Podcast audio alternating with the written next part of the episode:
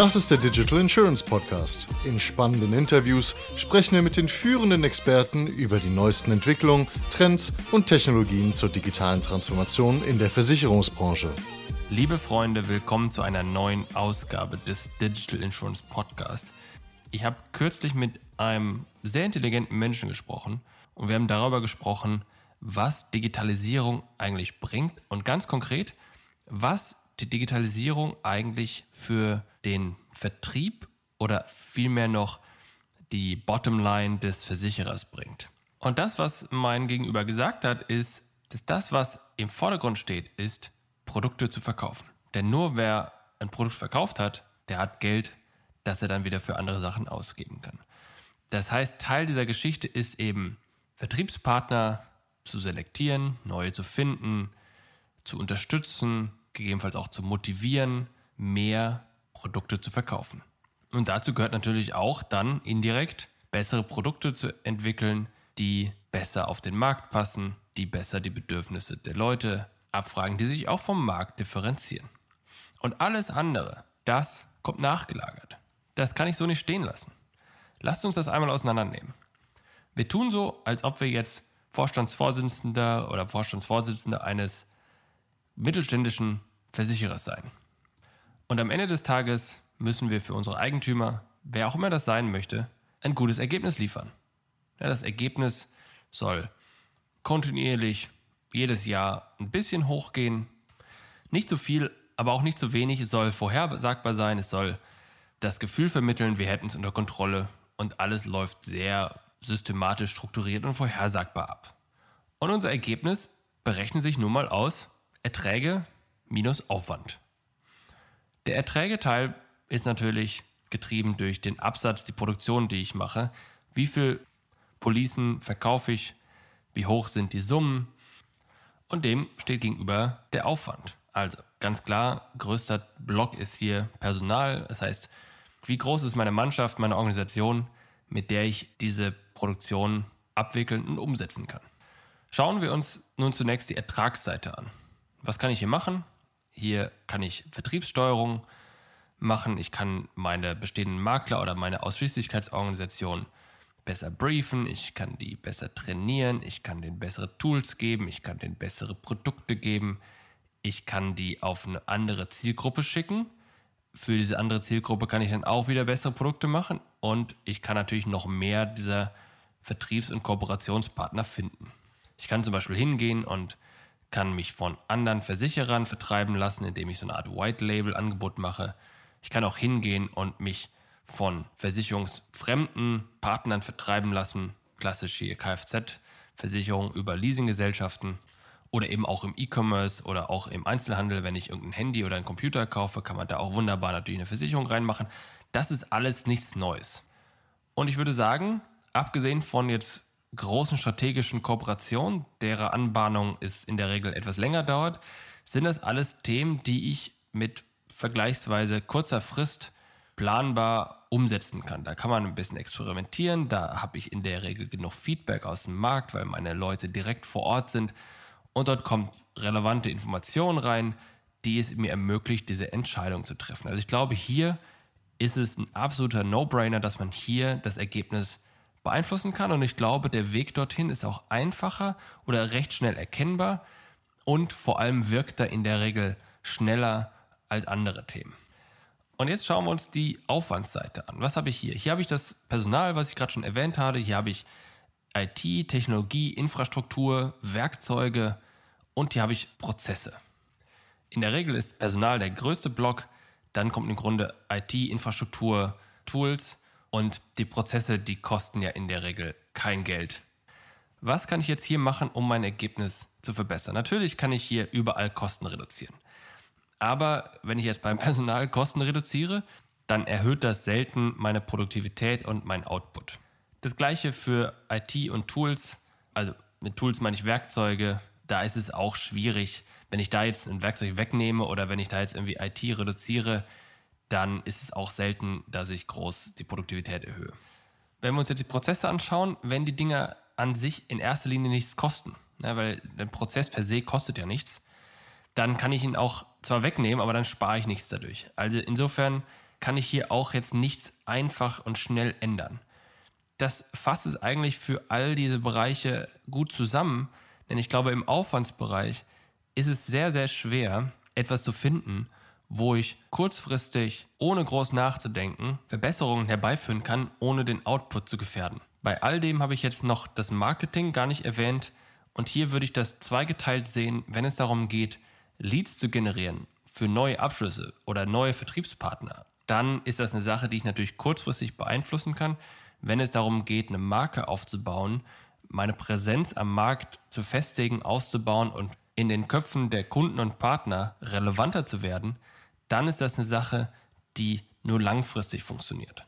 Und jetzt ist das Entscheidende, dass ich glaube, dass Digitalisierung überwiegend im Bereich der langfristigen Ergebnisse zu finden ist. Natürlich kann ich von mir aus durch andere Marketingkanäle, Performance-Marketing-Kanäle etc. die kurzfristigen Effekte verbessern und natürlich kann ich auch dem Vertrieb neue Tools zur Verfügung stellen, aber den wirklichen Impact den habe ich nur über langfristige Initiativen und langfristigen Aufbau. Und das ist der entscheidende Punkt. Digitalisierung wirkt in erster Linie über die lange Frist und sorgt hier für eine signifikante Effizienzsteigerung und natürlich auch einen verbesserten Output bei Innovation und Kreativität und dann natürlich auch neuen Produkten. Schauen wir uns das ein bisschen im Detail an. Erstaunlicherweise bestehen alle oder gerade Versicherer aus Menschen. Ja, das heißt, Personen, die bei dem Versicherer arbeiten, das ist das eins der entscheidendsten Assets, die gehen abends, nachmittags nach Hause und somit kann man nur hoffen, dass sie am nächsten Tag auch wiederkommen. Diese Asset-Klasse, wenn man so sagen will, ist im Grunde getrieben durch Motivation und Qualifikation. Wenn ich jetzt über Motivation rede, dann meine ich damit nicht, dass jemand mehr Geld bekommt und dadurch auf wunderbare Weise motiviert ist. Ich glaube, das funktioniert nur noch in bestimmten Bereichen. Heute ist viel wichtiger Motivation durch Wertschätzung, Einfluss, Impact, Arbeitsumgebung, Herausforderungen, Aufgaben etc. Das gilt insbesondere für die Positionen, wo ich komplexe Tätigkeiten erwarte, wo ich Kreativität erwarte, wo ich erwarte, dass die Leute mit neuen Ideen um die Ecke kommen, wo sie neue Ideen mitbringen, die mich im Unternehmen weiterbringen. Und dann brauchen sie natürlich auch die Qualifikation dafür. Das heißt, sie müssen verstehen, wie ich die verschiedenen Dinge angehe, wie ich jetzt im neuen Mindset arbeite und denke. Ein konkretes Beispiel. Für Innovation ist es notwendig, dass Leute selbstständig denken, weil nur wenn sie selbstständig denken, kommen sie auf neue, unkonventionelle Ideen. Ja, wir dürfen nicht vergessen, innovative Produkte sind die, wo sich Ideen treffen, die auf den ersten Blick total absurd klingen und wo man gar nicht glaubt, dass sie relevant sind, die aber am Ende des Tages doch relevant sind. Denn das sind die Ideen, auf die keiner kommt und das sind die Ideen, die jemand differenziert. Deswegen sind diese Ideen so wertvoll. Und um diese Ideen zu erzeugen, muss man frei denken können und frei denken dürfen. Und nachdem man frei gedacht hat, muss man seine Gedanken auch äußern können, äußern können dürfen. Und diese Gedanken müssen gehört werden und man muss Wertschätzung dafür erfahren, dass man diese Gedanken gehabt hat und seien sie gut oder nicht gut, das ist irrelevant. Man muss verstehen, dass das die richtige Richtung war und selbst wenn der Gedanke am Ende nicht der richtige war, weil man vielleicht eine Sache übersehen hat, die man nicht hätte wissen können vielleicht auch, muss man trotzdem motiviert sein, in der Zukunft wieder so zu denken und wieder auf neue Ideen zu kommen. Und dann geht es natürlich um die Qualifikation. Die sorgt dafür, dass die Ideen, die man sich ausdenkt, besser werden, treffsicherer werden, innovativer werden und auch im Grunde eine größere Bandbreite einbeziehen. Beides ist die Grundlage für gute, relevante neue Ideen. Und genau dieses Verhalten, diese Motivation und diese Qualifikation, das ist der Schlüssel, um nicht nur die Digitalisierung, sondern im Grunde alles, was in Zukunft kommt, bewerkstelligen zu können. Und das ist auch nichts Neues. Jeder weiß das. Es ist aber unglaublich schwierig und ich sehe es unglaublich selten, dass das Organisationen in der Versicherungsbranche wirklich gut hinbekommen. Viel zu oft ist dort noch das Mindset von, je weiter oben ich bin, desto besser sind meine Ideen. Und selbst wenn ich glaube, dass es in meinem Unternehmen nicht der Fall ist, solange ich das nicht überprüft habe, solange ich das nicht habe mal analysieren lassen, solange ich nicht die Daten habe, um das zu belegen, dass es nicht der Fall ist, muss ich damit rechnen, dass sich dieses Verhalten doch in meinem Unternehmen irgendwo eingeschlichen hat. Das war Punkt 1. Punkt 2, IT, Infrastruktur, Werkzeuge, Tools. Jeder, der irgendwie Volkswirtschaft studiert hat, davon gehört hat, wie das funktioniert, der weiß, dass Kapitaleinsatz die Produktivität erhöht. Das heißt, mit Infrastruktur, Tools, Werkzeugen etc. kann ich das, was ich vorher erwähnt habe, verstärken. Beispiel. Angenommen, ich würde jetzt ein Chat-Tool implementieren, ich würde hier so ein Remote-Working-Tool, Video-Chat etc. einführen und dadurch die Kommunikation innerhalb der Organisation verbessern und beschleunigen, dann beschleunige ich im Grunde, was hinter dieser Kommunikation steckt, nämlich die Motivation und die Qualifikation dieser neuen Ideen. Ich sorge dafür, dass neue Ideen und die Zusammenarbeit schneller und effizienter durch das Unternehmen durchläuft. Aber wenn ich natürlich in erster Linie keine Motivation habe und auch keine Qualifikation habe, dann verstärke ich die nicht vorhandene Motivation bzw. die nicht vorhandene Qualifikation. Unabhängig davon ist Infrastruktur, Technologie, Tools, Werkzeuge sind ein Weg, wie man Prozesse beschleunigt. Und auch hier gilt, wenn meine Prozesse von vornherein nicht gut waren, dann werden sie beschleunigt nicht besser. Das heißt, ich muss auch darüber nachdenken, wie kann ich meine Prozesse effizienter machen, verschlanken, Verantwortlichkeiten vielleicht anders aufteilen, vielleicht müssen weniger Leute gefragt werden bei gewissen Entscheidungen, vielleicht kann ich Verantwortlichkeiten nach unten delegieren, etc. etc. All das dauert aber Zeit, das kostet Geld und die Effekte davon sind nicht morgen sichtbar. Das dauert ein bisschen, bis man diese Effekte sieht. Das gilt für all diese Bereiche. Die Motivation kann ich morgen nicht verdoppeln und ich kann auch nicht durch Geldeinsatz morgen die Qualifikation erhöhen.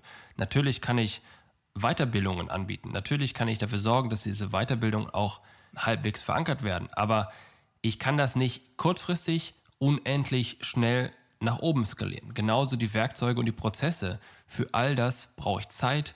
Ich muss dort investieren, um diese Ergebnisse zu sehen.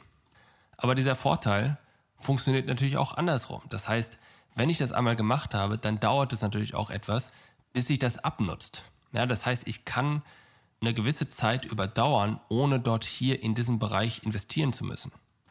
Und damit klar ist, was diese Digitalisierung ist, eigentlich ist es nichts anderes als dass plötzlich von jetzt auf gleich die Regeln, all diese Investitionen in der Vergangenheit, die in das Team, in das Personal, in die Organisation, IT, Tools, Werkzeuge, Prozesse, all diese Investitionen, die in der Vergangenheit dort eingeflossen sind, die sind fast schlagartig wertlos geworden, weil plötzlich die ganze Welt umstellt auf ein neues Paradigma, das jetzt das ist, was die Innovation, die neuen Produkte etc. treibt.